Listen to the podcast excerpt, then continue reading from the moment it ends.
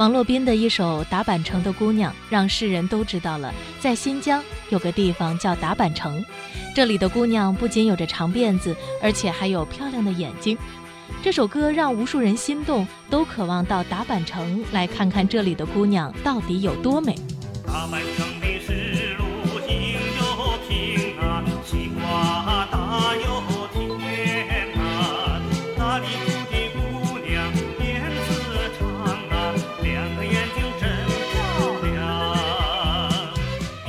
说，美丽的姑娘是历史赋予达坂城的重要符号。同时，风力发电、大豆也和达坂城有着密切的关联。而如今，雪菊种植业的欣欣向荣，又给了达坂城新的内涵。每年的八月份，达坂城的雪菊正是收获的季节，盛开的黄色花朵将达坂城西沟乡的大地染得金黄。西沟乡是达坂城的主要雪菊种植地。西沟乡乡长海建新来到了雪菊田里，随手摘了一朵雪菊花，放在了嘴里。你看这个直接吃啊，啊，可以。直接可以这个啊，啊，没问题啊，这这个拿真能直接吃啊？啊，这可以直接吃啊。啊要一口塞进去是吗？不是一半一半的吃。你吃它又一道，你吃。他说：“这里的雪菊有着得天独厚的种植条件，雪水浇灌，没有污染。这是博格达峰的泉水吗？对，哦，这这等一会儿你们上去可以看到这个泉水就是从万亩湿地里面出来的。你看我们这个地方的环境多对，确实很漂啊亮，环境很好，特别干净。嗯，那背靠博格达，下面就是雪菊地啊，所以说任何污染都没有。你看，周边没有一个工厂。达坂城原本与风沙为伴，而且不为人知。后来因为一首美妙动听的歌曲而名扬天下，也成了很多人梦中的地方。上百台风力发电机擎天而立，远处的博格达峰清奇俊秀，漫天的雪菊花海为这幅画增添了更为浓烈的色彩。雪菊是达坂城画卷里的主角儿，他们不仅为这里贡献了极致的风景，也成为了达坂城的主要经济作物。达坂城地区西沟乡乡长海建新，呃，雪菊呢，在达坂城，呃，它属于最好的这个生产地，因为达坂城呢，它这个地方呢，气候不像其他地方，它是昼夜温差大，而且呢，达坂城坐落在这个天山博格达峰的脚下，这个博格达峰呢常年积雪，所以呢，这个雪菊呢，它需要这个一定的海拔。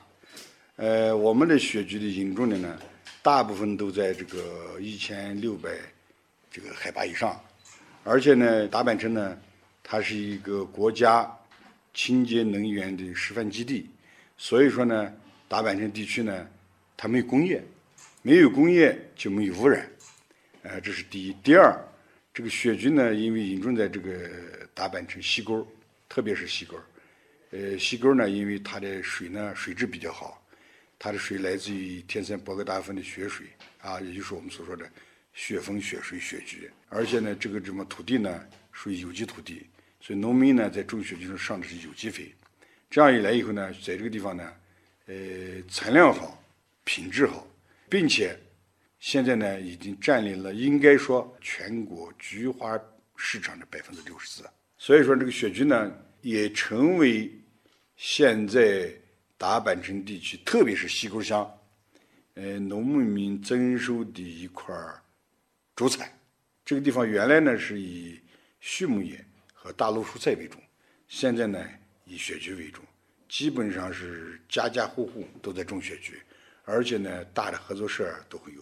雪菊不是一个独立的物种，其实是生长在新疆天山一带的蛇木菊的商品名称。生长在天山海拔两千米以上的雪山之余及喀拉昆仑山脉，是一种具有独特功效的稀有高寒植物。花瓣呈金黄色，球形花蕊呈棕色。每年八月盛开，花期短促，似昙花一现。由于花期极短，产量极小，生长环境特殊，与冰山雪莲齐名，有着“茶中贵族”的美誉。雪菊以水冲泡，饮之清香入肺。它不仅成为达坂城的主要经济作物，同时花朵盛开时的壮观景象也让达坂城更加迷人，许多游客也是慕名而来。海建新乡长说：“现在达坂城的雪菊文化旅游节可是越来越热闹了。我们提倡这个旅游，在农村搞旅游呢，必须要和花海经济相适应。所以这个花海经济呢，那么其中这里面雪菊它本身就是花。所以说，像西沟今年引种的三千亩，呃，雪菊，那我们就说有三千亩花海。三千亩花海，它既满足了游客的需求，啊，你比如婚纱摄影，呃，自由采摘、泡茶等等方面。达坂城本来因王洛宾的一首歌《达坂城的姑娘》而享誉海内外啊，所以让人们到达坂城原来是看姑娘，现在又有新的看点。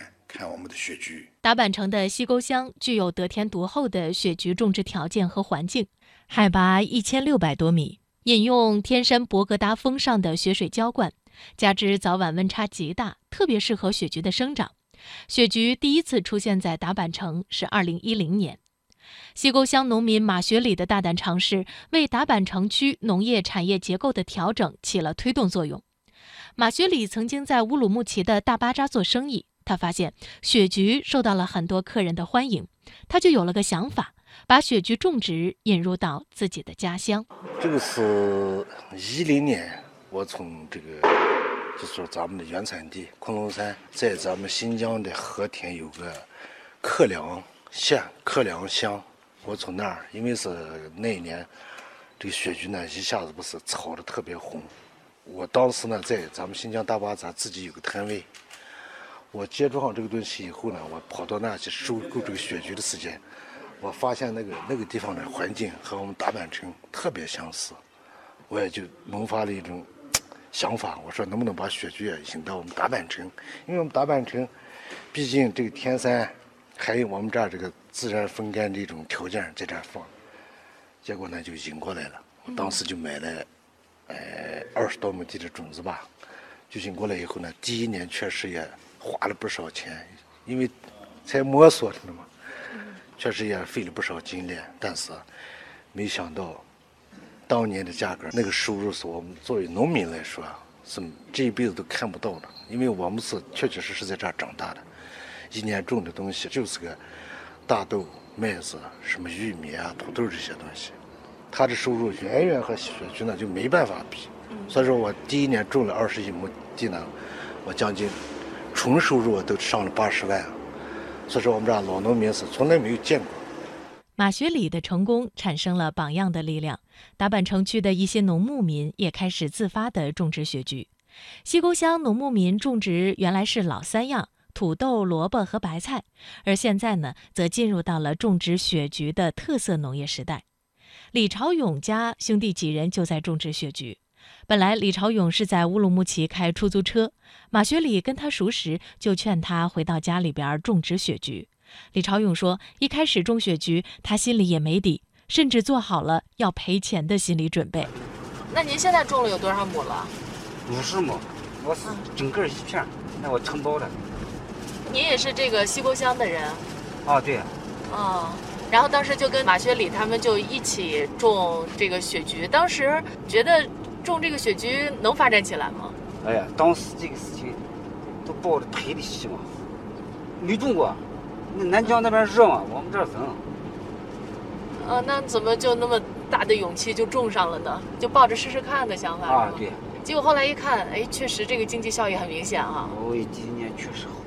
如今李朝勇的雪菊种植面积不断扩大。在他家的雪菊田里，一片片的雪菊望不到头。来自安徽、四川等地的采摘女们正在忙着采摘已经成熟的雪菊。你们是从哪里来的呀？我们从安徽来的。这每天能采多少呀？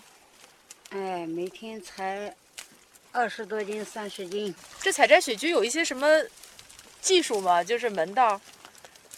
反正就是手快点似的，就这样采是。采摘雪菊有一个诀窍。那就是采摘的前一天，让雪菊喝足了博格达峰的冰山雪融水，采摘起来会非常简单。最后一道工序呢是晾干雪菊，这一步啊很讲究耐心和技巧。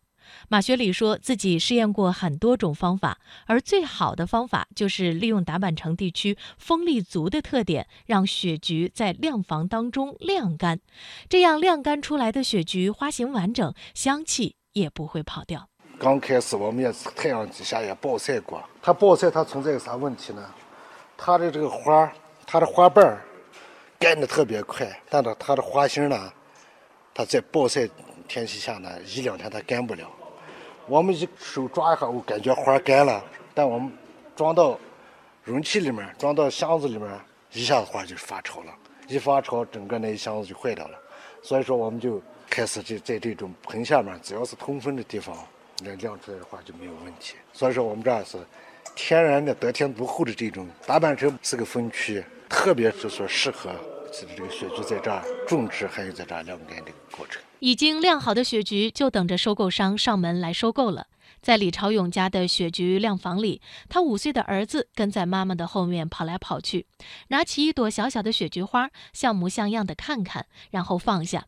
小小年纪的他，已经懵懵懂懂地意识到了雪菊到底意味着什么。小朋友，你知道这叫什么吗？花呀，叫什么花啊？叫雪菊雪菊花好不好看呀？好看啊，你知道它能干什么吗？它可以买钱呢。